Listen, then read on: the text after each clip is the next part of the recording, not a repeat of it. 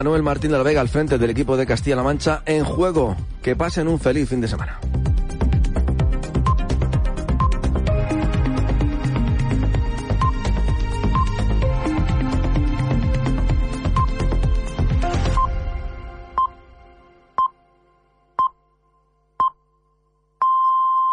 Son las 3 de la tarde.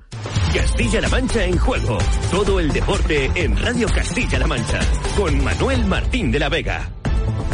Por aquí estamos, buenas tardes familia, viernes 10 de marzo. Sí señor, 10 de marzo. Viernes de previa de partidazos para Albacete y Talavera y de lista de bajas para afrontarlos en los dos equipos. Pero los dos no van a estar solos, ni en Valencia ni en Mérida. ¿Por qué? Lo del Albacete es de auténtica locura. Se esperan más de 4.000 aficionados en el Ciudad de Valencia. Hoy estaremos con algunos de ellos y con un jugador que forma ya parte de la historia del Albacete por su gol, precisamente al Levante, al rival del domingo del Albacete Balompié. Viernes de previa extremeña, sí, para Socuella Moside por Guadalajara por sus rivales y ojo porque Gonzalo Onega ha dicho hoy que tiene un plantillón, plantillón preparado, dice, para lograr el ascenso al siguiente nivel. Viernes de previa de una jornada tercera que se recupera del seísmo provocado en el manchego de Ciudad Real por el cambio de entrenador. Pero este Castilla-La Mancha en juego de viernes viene muy cargado, así que hasta las 4 de la tarde, 60 minutos de Castilla-La Mancha en juego, que no solo pueden escuchar, también pueden reescuchar tantas veces como quieran en el podcast de Castilla-La Mancha en juego y ver a través de CME Play y a través del canal de YouTube de Radio Castilla-La Mancha. Esto es Castilla-La Mancha en juego, el estadio en el que todos damos cita todos los días. Castilla-La Mancha en juego está en Twitter, Instagram y Facebook. Búscanos en arroba deportes CMM y estarás informado de todo el deporte de Castilla-La Mancha.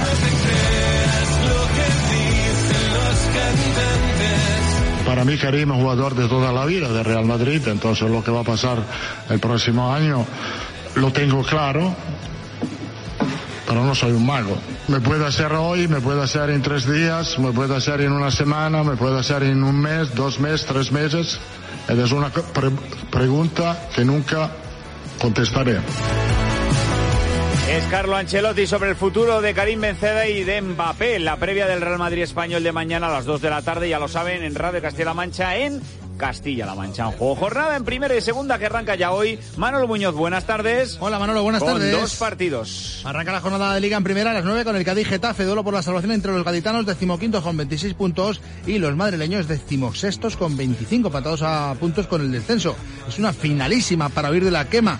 Seis meses lleva el Cádiz imbatido en el nuevo Mirandilla, sin Brian Ocampo, pero con el daimieleño Rubén Sobrino titular en los amarillos. De Quique mientras llegan tras dos victorias seguidas, viajan, han viajado hoy mismo y solo tienen la baja de Jordan Amavi, Peter Hernández Hernández con Estrada Fernández en el bar, después de la última polémica por el caso Negrera. Y en segunda, duelo por la permanencia entre Oviedo y Tenerife, dos históricos en horas bajas en el Tartiere, los locales marcan la salvación y se miden a un rival que tiene solo dos puntos más que el conjunto obetense, así que ambos quieren eludir el abismo. Y viernes también de fase previa a la Final Four en Albacete. El AMIAP comienza esta tarde ante Gran Canaria. Armando Clavero, buenas tardes. Buenas tardes, Manolo. Desde hoy y hasta el domingo en el pabellón Lepanto de Albacete tenemos la primera jornada esta tarde a las cuatro y media entre el Landil alemán y el Galatasaray turco. Y a las siete el debut del AMIAP frente al Gran Canaria. Esto en la jornada de hoy. Ya mañana cuatro y media para el Gran Canario Landil. A las siete el AMIAP se enfrenta al conjunto turco del Galatasaray y el domingo a las diez de la mañana Galatasaray Gran Canaria y a las doce y media AMIA frente al Landil. Se clasifican los dos primeros del grupo a la Final Four, Final Four que aún no tiene sede, por cierto, y destacar que este mismo fin de semana en Alemania se está jugando el otro grupo, donde hay otros dos equipos españoles, Il Union y Bilbao. Y también te recuerdo, Manolo, que no hay que olvidar que la AMIA Albacete defiende título porque el año pasado se proclamó campeón de esta Champions Cup. Estamos en la cuenta atrás, precisamente, de este partido que tiene la AMIA Albacete. Abraham Carrión, entrenador, buenas tardes. Hola, buenas tardes. Y ya como se dice en estos casos en capilla, no sé si hay nervios, tensión, responsabilidad, habrá un poquito de todo, ¿no?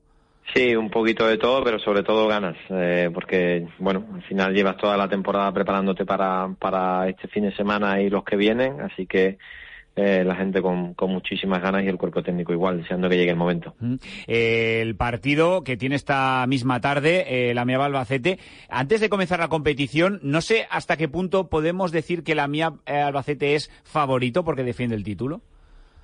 Bueno, yo creo que mm, no sé si la palabra eh, idónea es favorito, porque ya en este grupo de, de Champions estamos hablando de los ocho mejores de Europa, con lo cual cada uno puede con sus armas hacer mucho daño a los equipos rivales, pero sí que es verdad que nosotros al jugar en casa eh, tenemos un plus con, con respecto al resto de los rivales, eso no lo podemos negar porque al final ese aliento que te da que te da tu público en los momentos complicados, pues pues solo lo vamos a tener nosotros y sí que es verdad que partimos con, con esa, esa seguridad de que ya el año pasado conseguimos alzarnos con el título, con lo cual pues sabemos que, que somos capaces de, poder volver a ganarlo. Eh, en este caso, eh, Abraham, en esta cita europea, uno eh, intuye, eh, intenta averiguar cómo puede ser el nivel que se encuentra, sobre todo los equipos que no se conoce, que son de la liga doméstica, digamos como Gran Canaria, que bien que se conoce. De los que son de, del resto de Europa, uno se mm, tiene que indagar mucho, investigar mucho, sacar mucho la lupa, estudiarlos más, pero uno no, supongo que hasta que no llega el momento del partido uno no sabe el nivel que se va a encontrar de esos rivales. Sí, evidentemente, gracias a las nuevas tecnologías hoy en día y a las redes sociales, pues tenemos acceso a partidos de todos los rivales, da igual que jueguen en la Liga Turca o en la Liga Alemana, pero evidentemente el feeling de verlos en, en vivo y en directo no, no te lo da un vídeo, ¿no? O, los recortes de los partidos. Entonces, pues bueno, ahí estamos deseando de empezar a ver este primer partido entre Landil y Galatasaray a las cuatro y media para recabar toda la información posible y tal como termine nuestro partido ponernos a, trabajar sobre ella pensando ya en el de mañana. Mm, estamos hablando de que esto es una fase previa para la Final Four de, de, esta competición europea. De acceder a la Final Four, eh, ¿Abraham se, se sabe o se intuye dónde podrá ser esa, esa Final Four? Sí, en principio va a ser en Rotterdam, que es la misma sede donde se jugará el europeo en, en agosto. Eh, entonces, pues han escogido la, la misma sede para, para bueno, eh, ir probando la logística, ir viendo, ir viendo la ubicación y todo eso. O sea que en principio, si nada cambio, será, será en Rotterdam.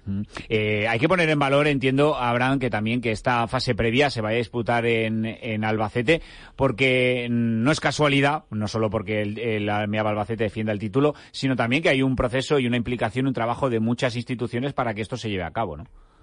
Sí, eh, de hecho la lista de, de, clubes que quieren ser sede es amplia y al final la comisión de, la, comisión europea que viene estudia todas las opciones es la que decide cuál cree que, tiene todas las características mejores, no solo para, para competir, sino para alojar a los deportistas, que no les falte de nada, eh, medios de comunicación. Así que en ese sentido, eh, desde el club tenemos que agradecer y la Junta Directiva hay que agradecer todo el apoyo de la ciudad, de, de las autoridades, del gobierno para, de la ciudad para, para poder facilitar que seamos sede y, como digo, tener ese plus de poder jugar en casa, ahorrarnos un viaje que siempre te trastoca en entrenamiento y al jugador le da mucha más confianza jugar en su pista que en una contraria. Pues esto arranca en apenas una hora y media, empieza ya esta fase previa en, Albacete, así que el que quiera ya sabe que lo puede disfrutar in situ y verlo en, directo. Abraham Carrión, entrenador, muchísimas gracias y mucha suerte, ¿vale? Muchísimas gracias a vosotros, un abrazo. Gracias, Abraham Carrión, entrenador este para Albacete, de Albacete Albacete, porque no nos movemos. Castilla-La Mancha en juego, de lunes a viernes con Manuel Martín de la Vega.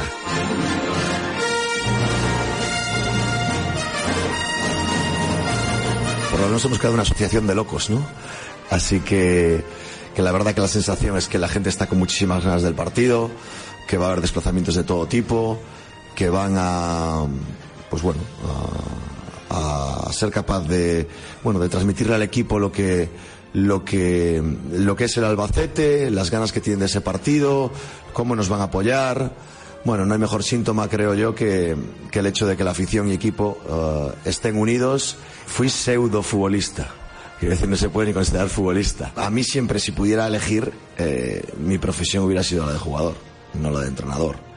Y a mí me da mucha envidia, no solo, no solo el domingo, sino muchos otros días, ¿no?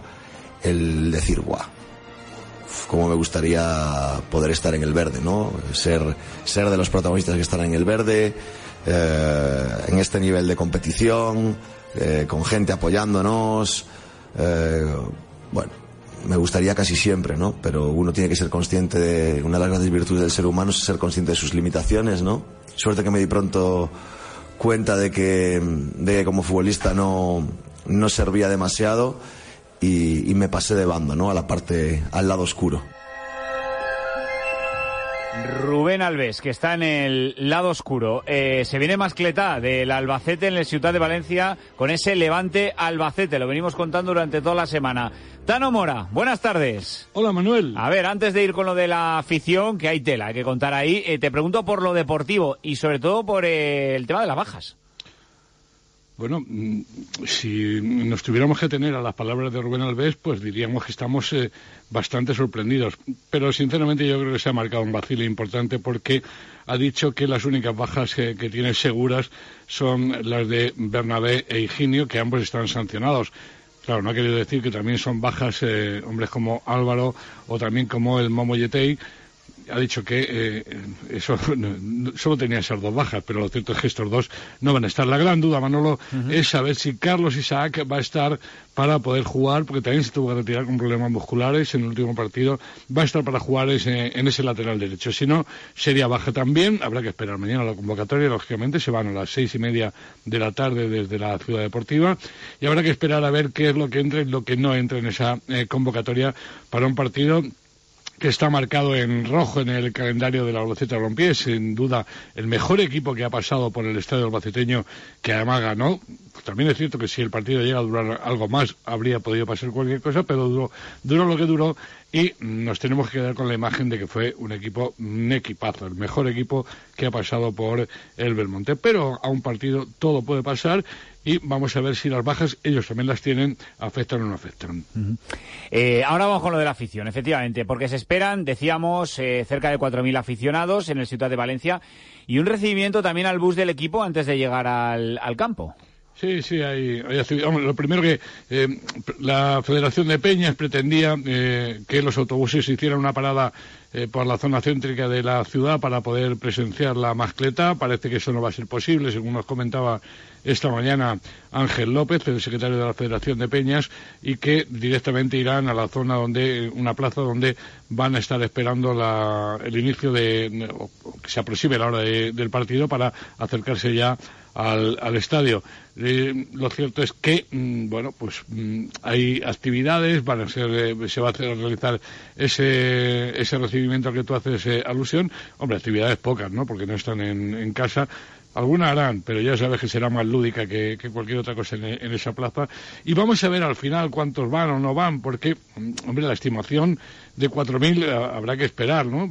Lo cierto es que hay muchísima, muchísima expectación, muchísima ilusión por, por este Albacete Balompié. Hay muchas ganas de ir a ver ese partido, ya lo decíamos el otro día, la cercanía entre las dos ciudades, lo de las fallas, el partido, el rival, etcétera, etcétera. Bueno, y la marcha del Alba, lógicamente, que es lo principal, pues hace que vaya mucha gente. Esta mañana hemos hablado con Ángel López, como te digo, secretario de la Federación de Peñas, y con Dani Navarro, es el presidente de la Peña Quijote Blanco. Lo que es la Federación de Peñas, vamos a sacar siete autobuses. De la grada animación tienes otros cuatro, en Cenizate hay otros cinco, en la parte de Sisante hay otros seis, que tomas otros siete.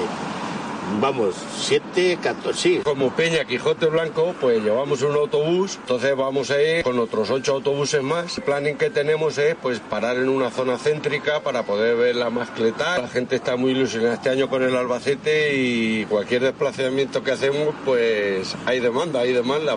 Bueno, pues hay demanda, se espera un ambientazo. Fíjate, Manolo, si hay demanda, que ya hay dos autobuses vendidos completados para el partido con el Zaragoza.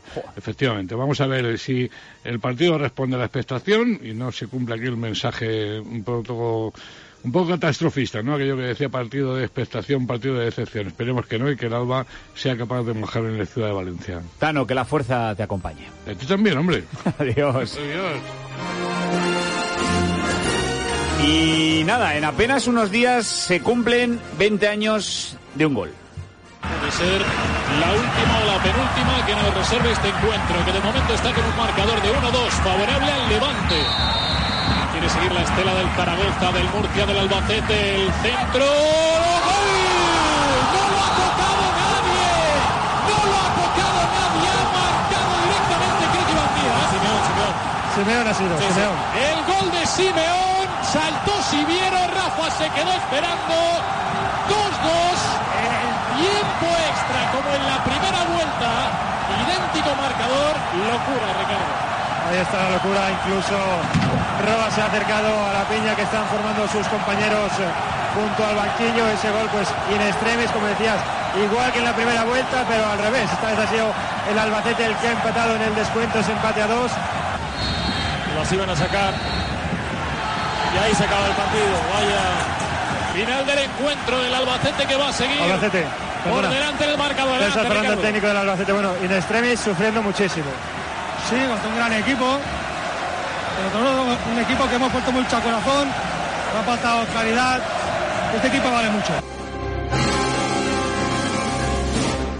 20 años de aquello. Eh, lo contaba el partido de aquellos del domingo por la mañana en Canal Plus. Eh, Manolo Muñoz, esto pasó, decíamos, hace dos décadas, pero para ubicar al personal, ¿por qué se recuerda este gol de Simeón? Pues por más que pasen los años, siempre se ha recordado por los aficionados porque es uno de los goles más coreados de la historia del Alba, eh, porque luego mm, valió un ascenso. Y es que eh, este 27 de abril de, do- de, de 2003, en el Belmonte, con ese gol con 1-2 en el marcador en el minuto 90, eh, pues eh, acabó por, por batir mansamente a Rafa y hizo que el delirio estallara en las gradas y la parroquia albaceteña se volviera loca.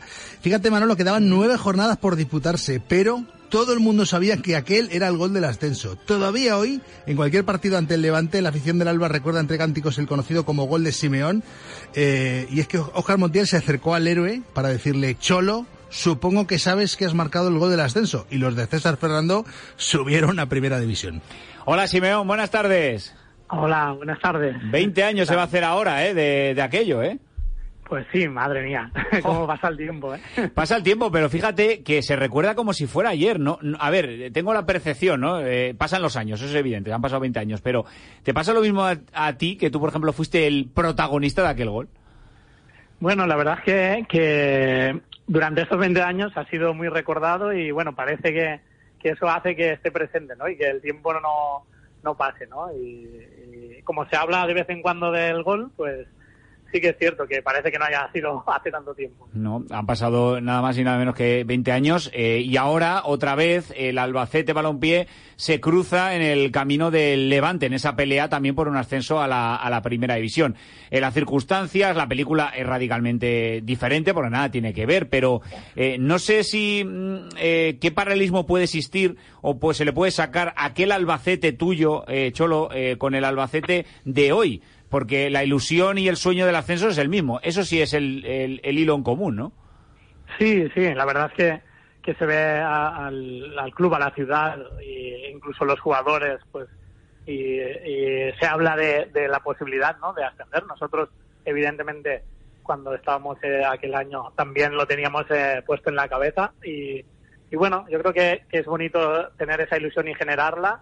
Evidentemente, los jugadores y, y el cuerpo técnico con los pies en el suelo, porque saben que es difícil, pero sí que hay cierto paralelismo y, bueno, quizás nosotros eh, estábamos en una posible situación un poco mejor, ¿no? En cuanto a la clasificación, pero, pero bueno, eh, en esta segunda división de, de ahora, pues ya veis cómo está todo de igualado también y, y bueno, incluso en el hipotético caso de que no se subiera directamente y se jugara un playoff, pues está todo muy, muy abierto para poderlo conseguir. Este domingo se juega en el Ciudad de Valencia ese Levante eh, Albacete. Eh, no sé si el Cholo Simeón eh, tiene previsto ver el partido. Pues la verdad no, no, Vaya por no Dios. tenía, no, porque bueno, no, mi trabajo pues también dentro del mundo del fútbol, a veces tenemos viajes y, y bueno, este año la verdad es que solo he visto al Alba en directo en el día del diluvio, ya- creo que fue el día de la Andorra en casa, Sí. que estuve por allí y, y en directo ya no lo, no lo he vuelto a ver más, pero bueno, seguro que aún volveré por el Carlos del a algún otro partido. Sí, porque muchos eh, cuando te vean te volverán a decir eh, lo de gol de Simeón, menudo gol, ¿no?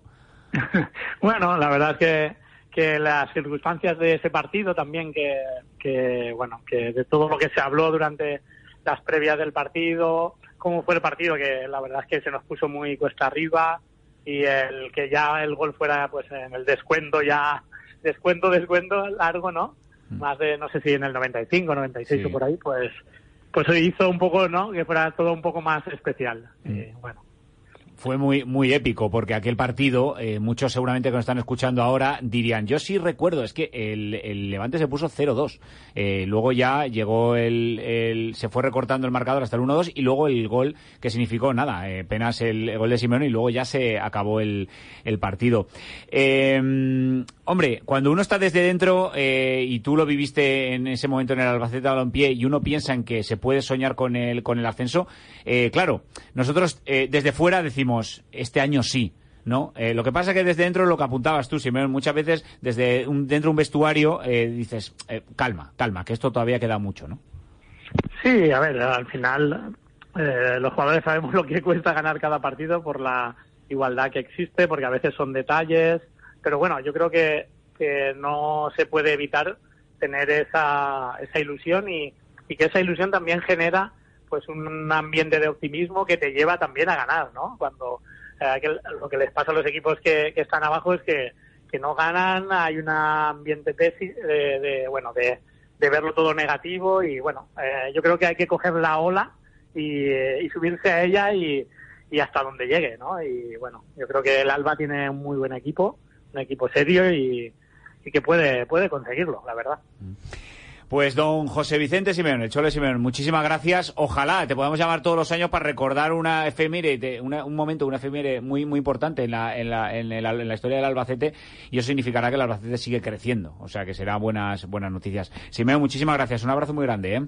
Nada, muchas gracias a vosotros por acordaros y esperemos que la próxima vez sea en primera. Claro que el sí. Alba Levante en primera. Muchísimas gracias, eh, Simeón. Un abrazo grande. Un abrazo. Protagonista en la previa de ese partidazo que vamos a vivir en Castilla-La Mancha, en juego sí, en Radio Castilla-La Mancha. Y ya lo saben, no haya excusa para no seguir ese levante Albacete. Desde ahora podrás disfrutar el doble de los partidos del Albacete, porque podrás ver los partidos del Alba en la tele escuchando Castilla-La Mancha en juego. Es muy fácil. Sintoniza el canal La Liga Smartbank en tu plataforma de televisión. Busca en tu mando la tecla audio o el símbolo más.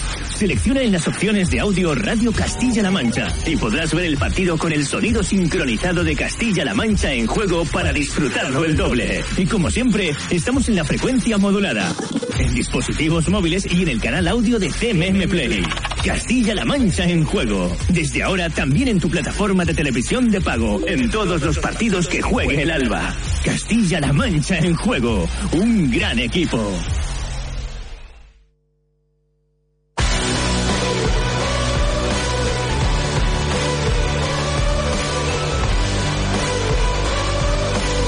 Más deporte, más Castilla-La Mancha en juego. El jueves el rector da la rueda de prensa para proponer ¿eh? Dossier ¿no?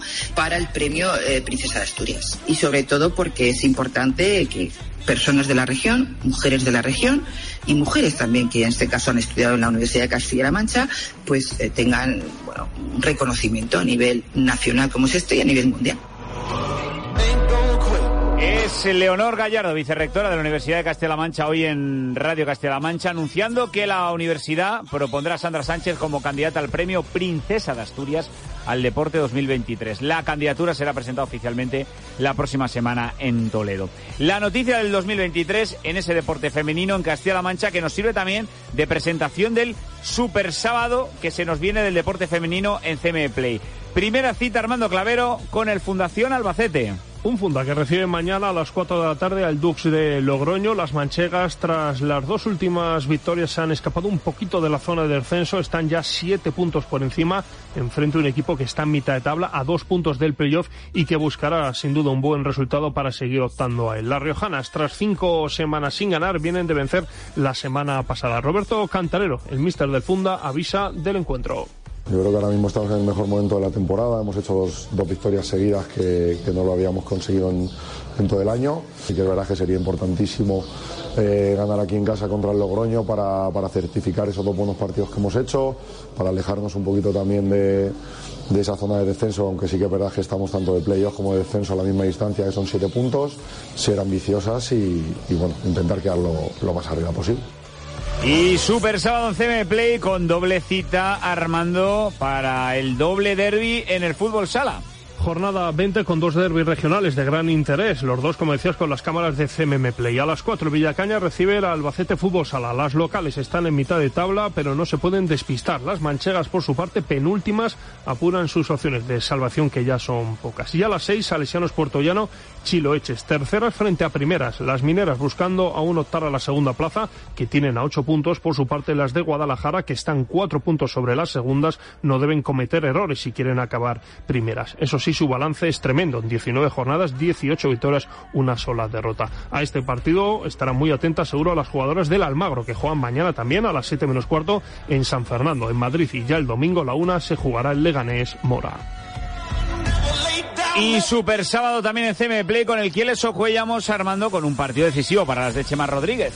Mañana en tierras madrileñas a partir de las 7, penúltima jornada ya de la fase regular, Chamberí frente al Kieles Ocuellamos, las ciudadraleñas en su lucha por entrar en el playoff tienen las cuentas muy claras, ganar a un equipo ya descendido que no se juega nada y luego en función de los resultados de este fin de semana veremos a ver qué necesita en la última jornada. Pero mañana, como dice Chema Rodríguez, su entrenador, solo vale sacar los tres puntos. Todo hay que ganar hay que sumar los tres puntos. Al final luego ya nadie se acuerda los tanteos ni se acuerda del marcador, pero lo importante es sumar tres puntos al, a clasificación. Vamos a jugar contra un equipo que no se juega nada, eh, solo la honra de jugar el último partido de la Liga Iberdrola en, en su pabellón.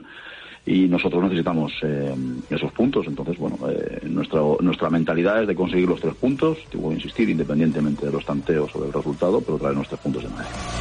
Y completamos este super sábado con el derby del balonmano femenino entre Pozuelo, Armando y Bolaños. Derby en el pabellón Las Espartanas, mañana a partir de las seis, sextas frente a quintas, separadas por solo dos puntos. Las locales vienen de perder tras tres semanas seguidas ganando, mientras que las bolañegas vienen de vencer, aunque con los mismos registros que Pozuelo. Tres victorias en los últimos cuatro partidos. Sin duda, un derby donde van a saltar chispas. A la ida no hay que olvidar, Bolaños ganaba de 1, 23-22. Ojo a la verás particular. Juanmi Fernández, el entrenador de Bolaños, analiza si el partido y el ambiente que se van a encontrar mañana. Los últimos duelos también y a estas alturas de temporada, pues el partido eh, va a resultar de lo más apasionante y, y yo creo que, que competitivo como, como viene siendo habitual no tiene ningún campo nada que envidiar a lo que se vive en los partidos que hacemos aquí entre los dos equipos. La verdad es que eh, de 10. Este fin de semana hay cita en CM Play y en Castilla-La Mancha en juego. Hay pocas cosas que motiven más al madridismo como hacer posible lo que parece imposible. Deja la liga del Real Madrid a milagro para poder recortársela al Barcelona. Por eso en esta liga aún no se ha dicho la última palabra. Este sábado, el Madrid empieza su operación remontada. Desde las 2 de la tarde, Real Madrid Español en Castilla-La Mancha en juego. Y el domingo, desde el mediodía, nueve horas en doble sesión con todos los goles desde primera a tercera. Castilla-La Mancha en juego, con Alberto Jiménez y todo el equipo de deportes de Radio Castilla-La Mancha. Castilla-La Mancha en juego, un gran equipo. Radio Castilla-La Mancha, la radio que te escucha. This world is not meant for you. Run, boy, run. They're trying to catch you. Run, boy, run. Running is a victory. Run, boy, run. Tu equipo siempre juega en Castilla-La Mancha en juego. Juro de verdad que sé que acabamos la liga eh, con la cultural, pero que los partidos que nos vienen ahora son Mérida y Sanse. No sé más. Es que no quiero mirar más allá. Es que eh, poner el foco más allá del el próximo partido, el próximo y siguiente partido, creo que es equivocarte, estar pensando en otras cosas y no centrarte en lo que es realmente importante, que es el partido del Mérida y el partido que tenemos que sacar. El de, el de San Sebastián ya lo, ya lo estudiaremos, ya lo sacaremos. El siguiente ya le sacaremos. Pero el, inmediato, el, el- el que nos surge ahora es el del Mérida y es el que pone el foco en el partido del Mérida. Es el partido de la jornada. El Castilla-La Mancha en juego en primera federación, el Mérida Talavera. Javier Torija, buenas tardes. Muy buenas tardes. Un partido que viene marcado por los últimos movimientos en fichajes. El primero fue el de Denis, ayer el de Riera, aunque este no va a llegar al partido. Así es, eh, al final el jugador eh, de eh, español, aunque estaba militando en el fútbol griego, no va a estar hasta esta tarde aquí en Talavera. Mañana será el primer entrenamiento a las órdenes de Pedro de Pedro Díaz, eh, no sé si al final viajará posiblemente eh, con, eh, con, el equipo, aunque no para, para jugar, pero sí para entrar ya en contacto con sus compañeros y en definitiva, bueno, pues es un media punta que viene a, ayudar en esa faceta atacante al Club de Fútbol Talavera que lógicamente pues le están apretando ya los zapatos por las uh, muchas bajas que tiene que afrontar Pedro Díaz para estos últimos partidos. Por eso te pregunto por el parte de bajas porque hay tela, ¿eh? Efectivamente, yo creo que eh, tú lo has calificado antes, eh, ante el Mérida es el, el, que pone el foco eh, Pedro Díaz, pero es que es el, el más importante que tiene ahora mismo a la vista el Club de Fútbol Talavera. Son baja para este encuentro, mm, vamos a, a, enumerarlas, Álvaro Juan, Unai Rementería, Sergio Buenacasa y Dani Ramos, todos estos lesionados. Eh, este último con una rotura en el cuádriceps, los anteriores ya sabemos que andan eh, con la rodilla eh, maltrecha y Sergio Buenacasa con ese, esa inflamación en la parte posterior de la, de la rodilla. Por supuesto, no estará Suley en la final de la Copa África Sub-20 eh, con Senegal y además se suman a este parte Edu Gallardo con molestias eh, de un golpe también en la rodilla y Miguel Brau por un proceso gripal eh, que, que, bueno pues eh, por ejemplo pues esta mañana no ha estado por el entrenamiento y eh, Edu Gallardo pues tampoco se ha ejercitado con sus compañeros. Con tal pues contando todas estas bajas la verdad es que lo que se espera es que por ejemplo uno de los últimos fichajes también de, de invierno Neider Lozano el colombiano juegue en el eje de la de la, mm, de la zaga del Talavera como además titular, ha jugado ya algunos minutos, pero no como titular, y además el, eh, el reciente y flamante eh, eh, Denis Salanovic, que ha llegado esta misma semana, pues también pueda gozar de los primeros minutos con la elástica blanquiazul. Lo contaremos en Castilla-La Mancha en juego, ese partido entre el Mérida y el Club de Fútbol Talavera en Castilla-La Mancha en juego. Gracias, eh, Javi. Un abrazo. Más en Segunda Federación.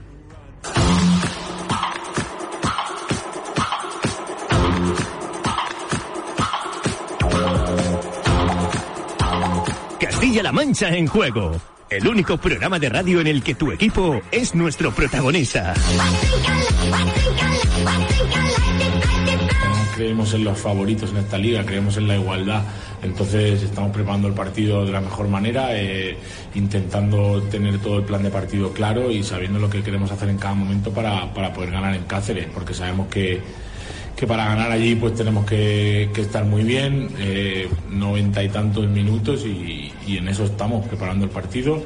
Eh, con una plantilla cada vez con más efectivos, que también nos permite tener un día a día de más calidad y la verdad que, por ese lado también muy contentos. Yo creo que es un campo con muy, muy buenas medidas, también césped natural, luego ellos también creo que es un equipo que va a ser muy bonito porque es un equipo como, como nosotros, que es echado para adelante, que es atrevido, que es valiente y creo que va a ser un partido bonito, de verdad.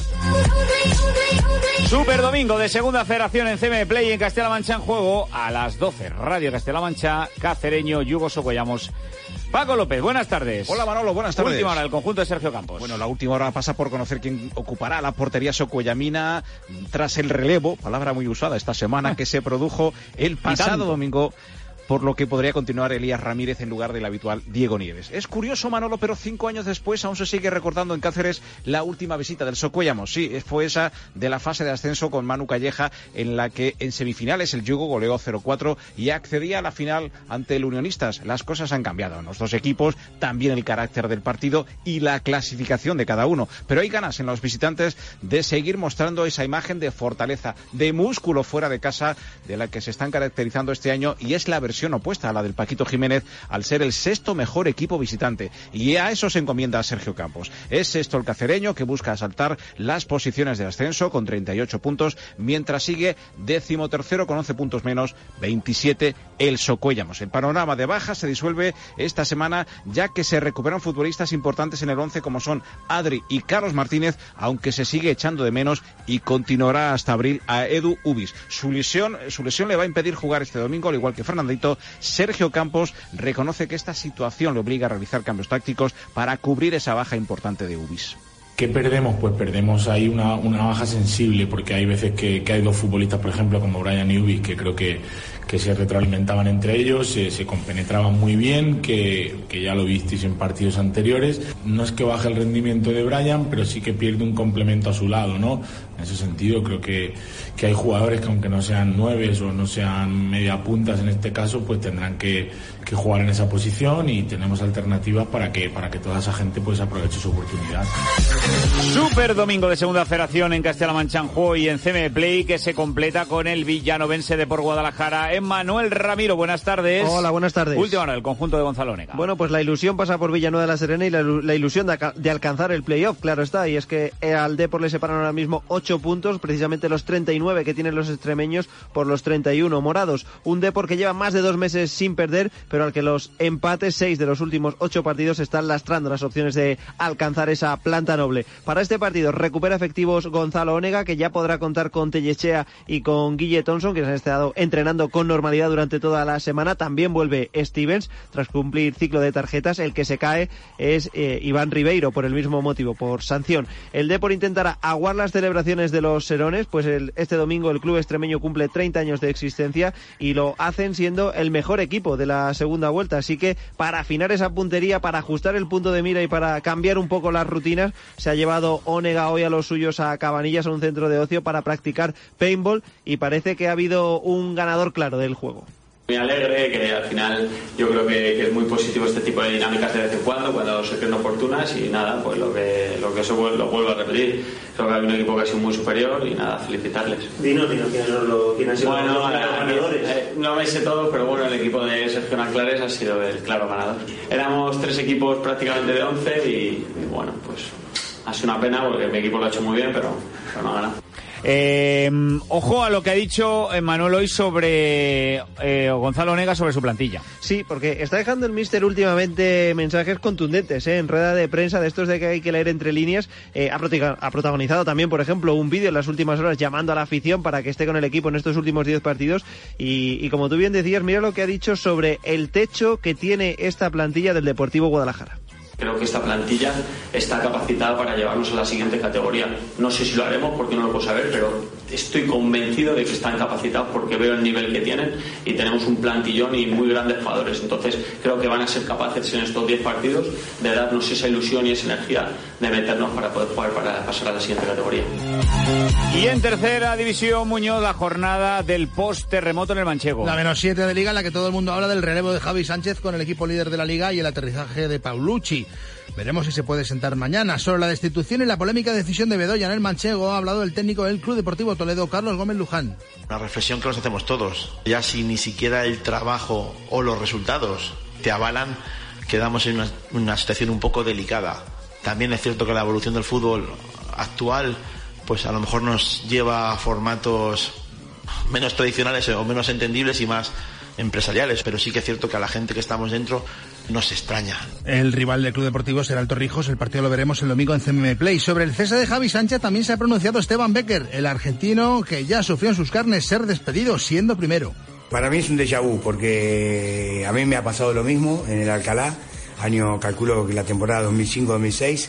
Cogí el equipo en julio, agosto, pretemporada, toda la temporada y en el mes de marzo me echaron, estando líder y el equipo fue campeón. Lo que pasa que en esa época el primero no ascendía. Y recuerdo que mi sucesor, que fue Paco Gemes, fue campeón, pero no ascendió. Y en el Carlos Sotelo Portollano que visita el Marchamalo, ¿qué opina su mister al respecto? Este es Fernando Lominchar. A mí me sorprende mucho. Creo que hay que tener tranquilidad. Un equipo que, que va líder, voy a repetir, hablo de, de la perspectiva de afuera. No sé si algo ha pasado, ha pasado dentro, desconozco lógicamente ese tipo de información, pero a mí me, me sorprende este tipo de, de decisiones, sinceramente. Ahora ampliamos todo lo de la tercera, pero hay más cosas.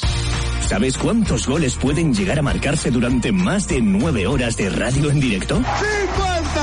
¡50! Pues en Radio Castilla-La Mancha da igual cuántos se marquen. Todos te los contamos en Castilla-La Mancha en juego. Este domingo, desde el mediodía, doble sesión con todos los goles de todos tus equipos. Los del partidazo Levante Albacete en segunda. Los del Mérida Talavera en primera red. Y el resto de goles desde primera a tercera con especial atención a los del Athletic Barcelona. Castilla-La Mancha en juego. Con Alberto Jiménez y todo el equipo de deportes de Radio Castilla-La Mancha. Castilla-La Mancha en juego.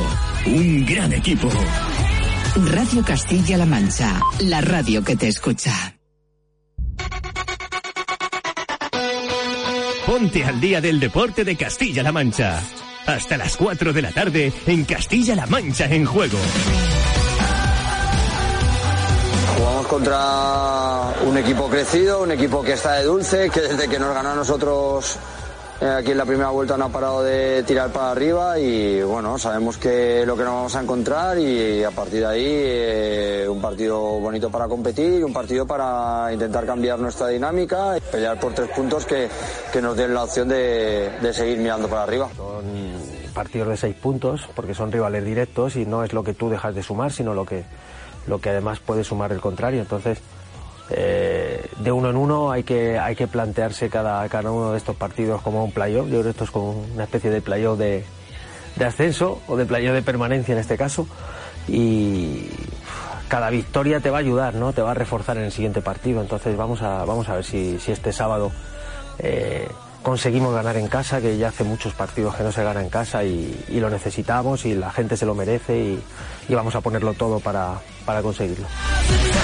Se nos viene jornada grande de más de tres puntos para Paco López Miñalbal y Valdepeñas y Manzanares. La cita para Valdepeñas supone la oportunidad de recuperar el optimismo después de cuatro derrotas en los últimos cinco partidos. Se espera lleno en este partido que se va a jugar en el Olivo Arena, donde nunca ha ganado Valdepeñas y habrá importante representación de aficionados valdepeñeros. La cercanía, buen tiempo y rivalidad invitan a ello. En una temporada de claros y oscuros, el Viñalbal y Valdepeñas intentará dar la sorpresa ante un conjunto que es favorito juega en casa y está por encima en la clasificación con 12 puntos más. Es tercer clasificado Jaén Paraíso Interior con 43 puntos frente a los 31 de Viña Albali que marcha séptimo. David Ramos, que solo va a tener dos sesiones para preparar el envite con todos sus integrantes, no tiene bajas y enfrente una vez más atentos a la presencia de Chino. Boyis y Solano también vuelven a Jaén en una atractiva cita. Abasi, por cierto, se ha presentado crecido tras ganar el Futsal Championship con la selección de Irán. Y Manzanares, mientras tanto, recibe este sábado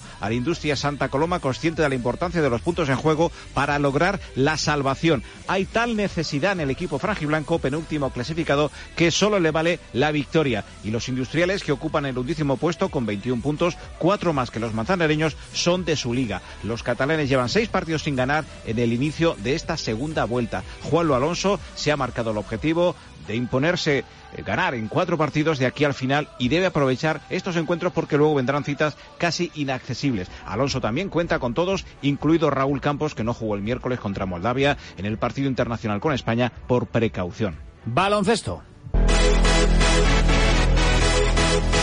Calienta que sales. Tu equipo siempre juega en Castilla-La Mancha en juego.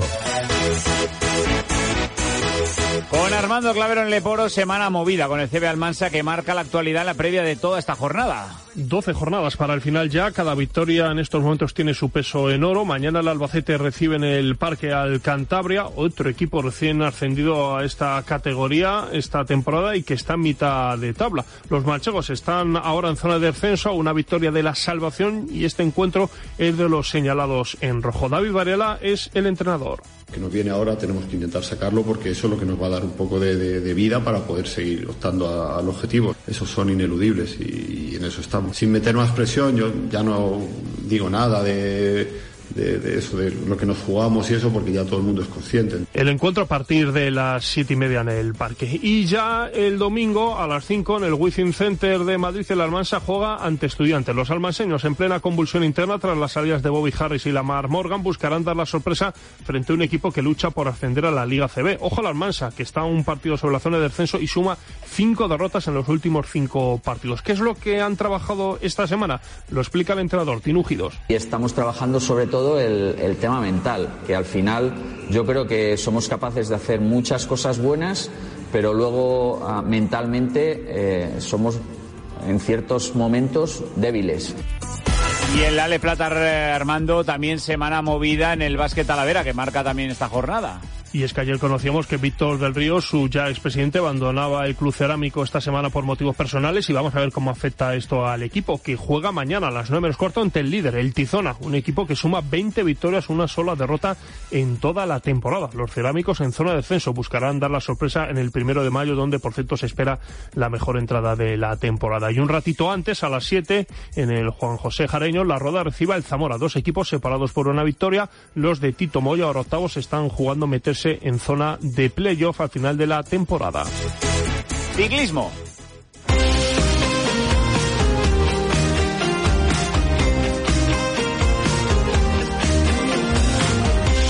La agenda polideportiva más completa de los viernes. Hasta las 4 de la tarde en Castilla-La Mancha en juego. Y es que Muñoz ayer se presentaba a la escuela ciclista Albacete Héctor Carretero. Tuvo lugar en el Hotel Europa de la capital albaceteña. Se trata del regreso de la Escuela Ciclista de Albacete Héctor Carretero después de que en los dos últimos años no se hubiera podido organizar por la pandemia. Contó con la asistencia de ciclistas exprofesionales y sobre todo con la presencia del padrino, el que da nombre a la Escuela Ciclista de Albacete, Héctor Carretero, además de autoridades, patrocinadores, familiares y amigos apoyando al de Madrigueras. Hola Héctor, buenas tardes. Hola, muy buenas tardes, ¿qué tal? Y bueno, ya me imagino que claro, que uno ya tenía ganas, ¿no? De que se retomara esta escuela, ¿no?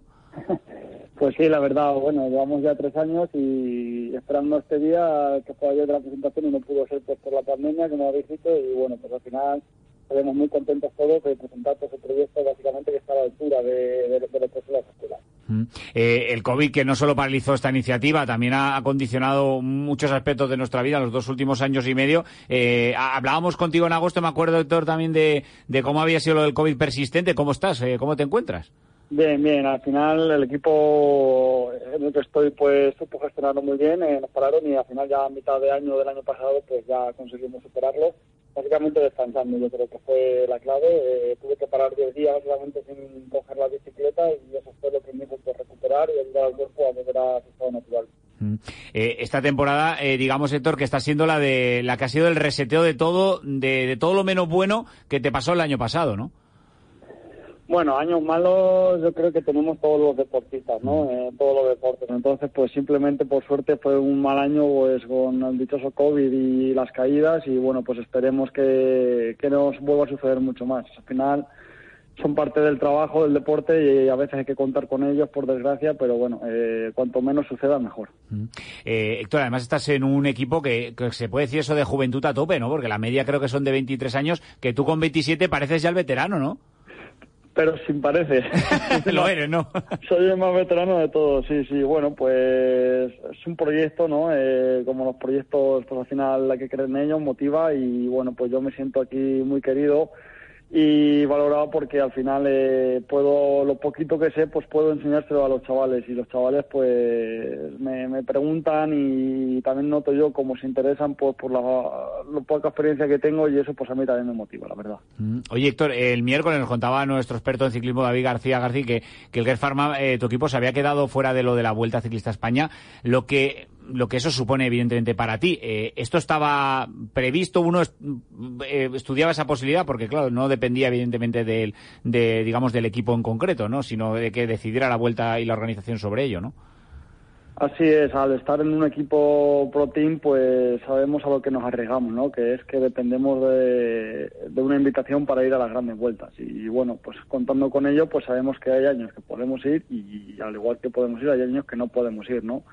Ha sido un palo duro, evidentemente, sí, sí que para mí ha sido un palo duro, pero bueno, eh, al final eh, es como he dicho antes, los proyectos están para creer en ellos y ahora mismo pues no hay más que aceptarlo y mirar adelante en el pedazo de calendario que tenemos en afrontar las siguientes carreras, como si no pasara nada, porque al final sí, la Vuelta a España es muy importante, pero todo el año no depende de la Vuelta a España. Entonces, intentar hacerlo las siguientes carreras lo mejor posible, con la misma motivación, con la misma mentalidad y, al final, pues si no ha sido este año, pues otro año será.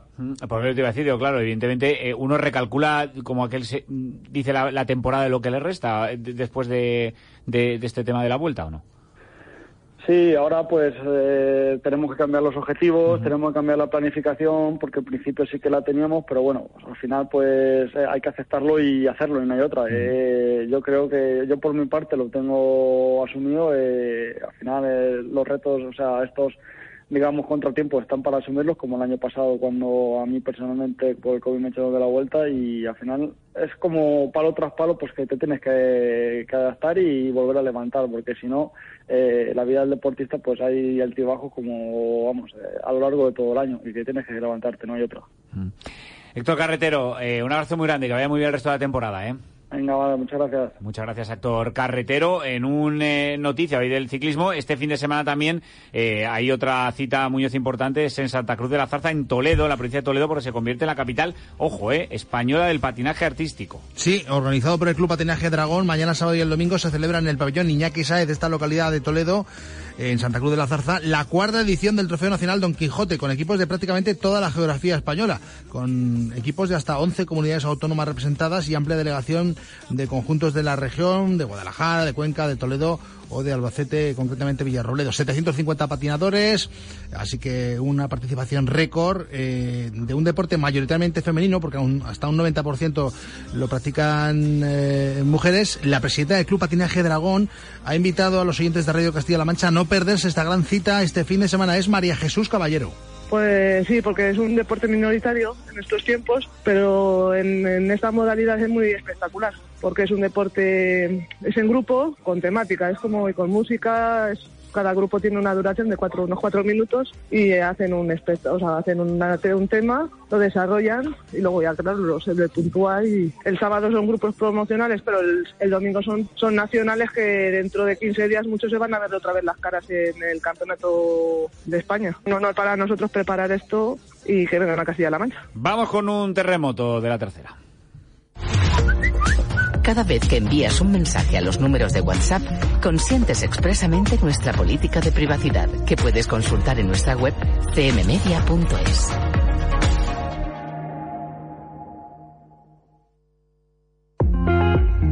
Radio Castilla-La Mancha.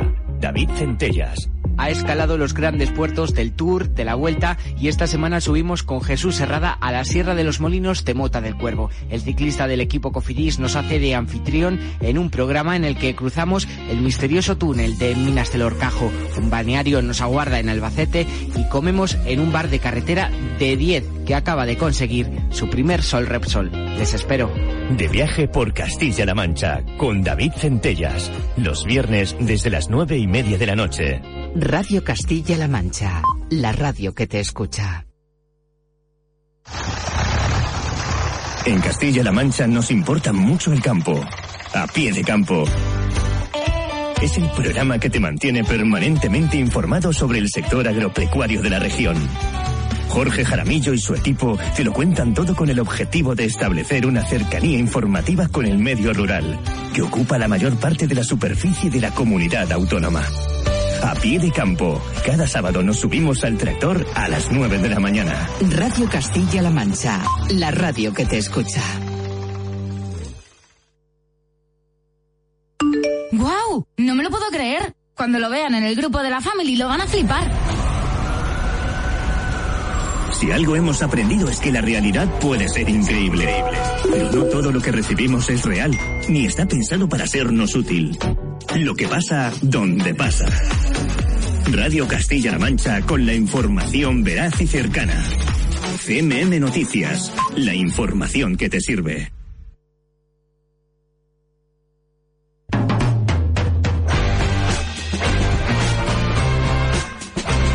Hasta las 4 de la tarde, Castilla-La Mancha en juego, con Manuel Martín de la Vega.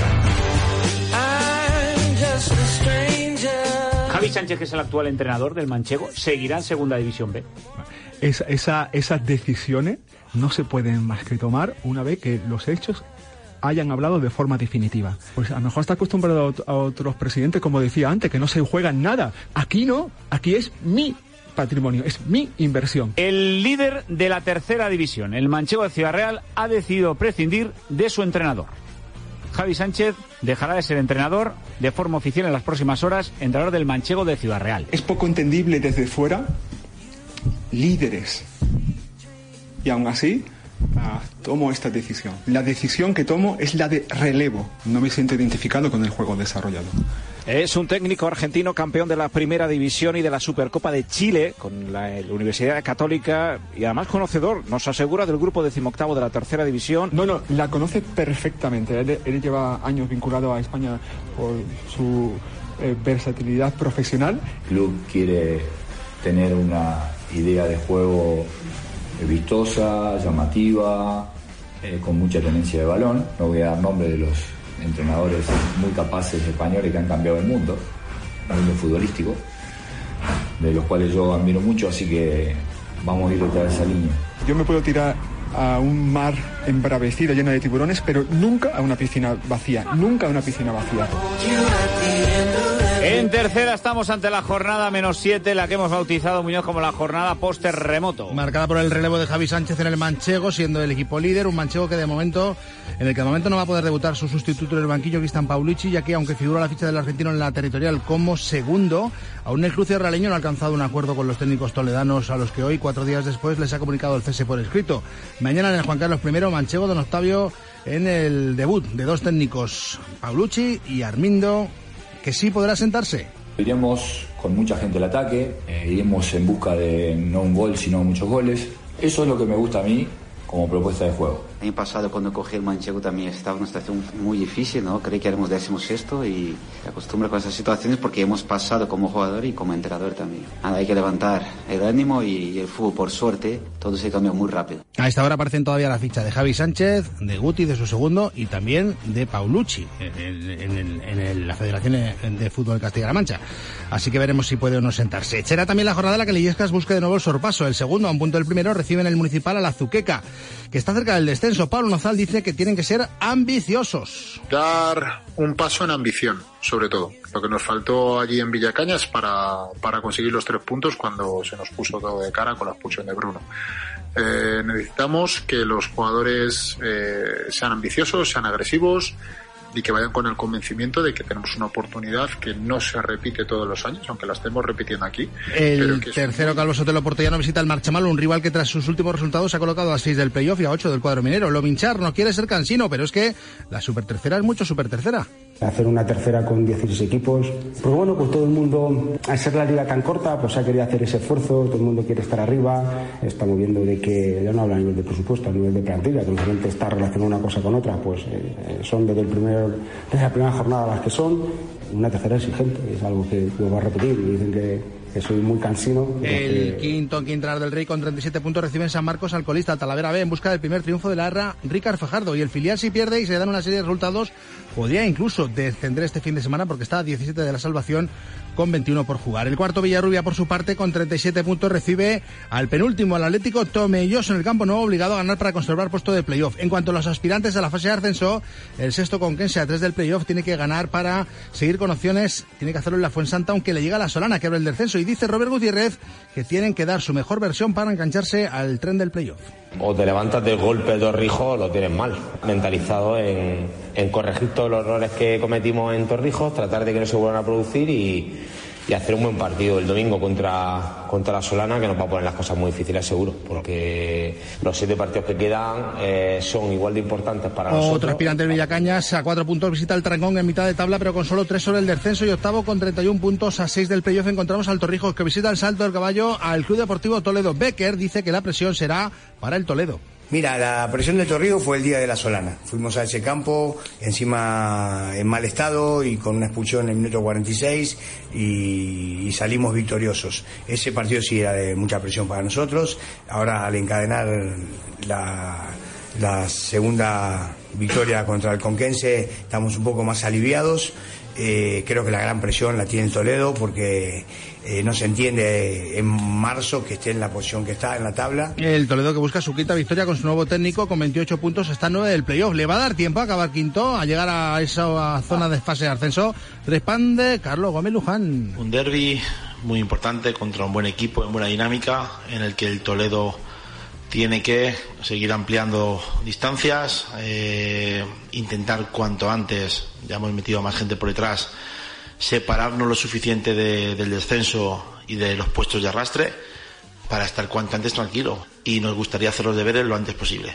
Aspirar a sumar el máximo número de puntos posibles y sabemos de la dificultad de mirar otras cosas. lo veo muy complicado. Ahora, evidentemente, si hay alguna opción, lo vamos a pelear.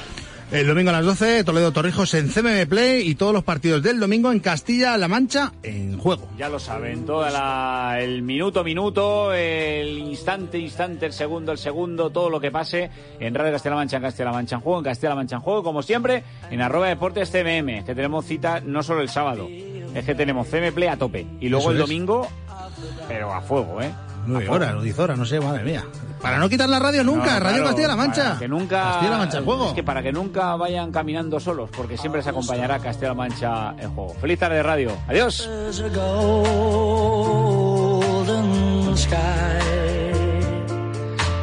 The sweet silver